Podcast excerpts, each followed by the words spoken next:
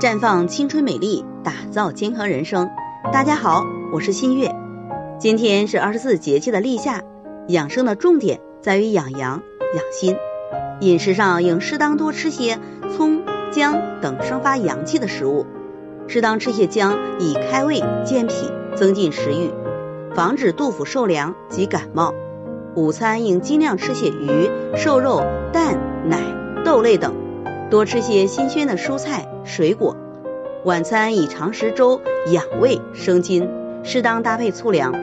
在情志上，立夏以后天气渐渐变得炎热，暑易伤心，高温天气使人心燥，因此立夏之后呢，应重视情志养生，力争做到戒怒戒躁。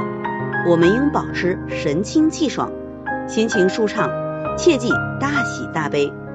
使气机宣畅，通泄自如，以免伤心、伤神、伤身。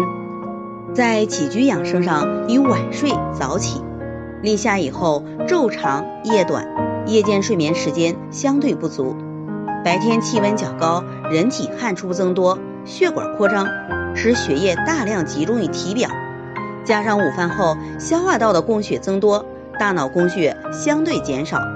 所以在午后常常感觉到精神不振、困意频频，因此立夏以后还应养成午休的习惯。午休呢，一般在一个小时以内为宜。在运动上要多做慢性、有节奏的有氧运动。立夏以后，随着气温的升高，人们容易出汗，如果此时再进行剧烈的运动，容易造成体内缺水。因此呢，立夏以后宜选择慢性有节奏的有氧运动。最后提醒大家，此时还不是特别热，尽量少吃冰镇食物，晚上也要少吹空调哦。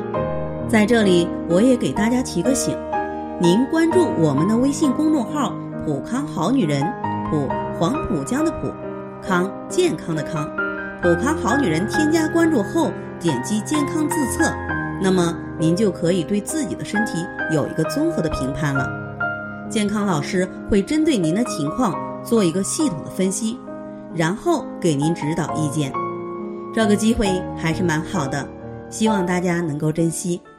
今天的分享就到这里，我们明天再见。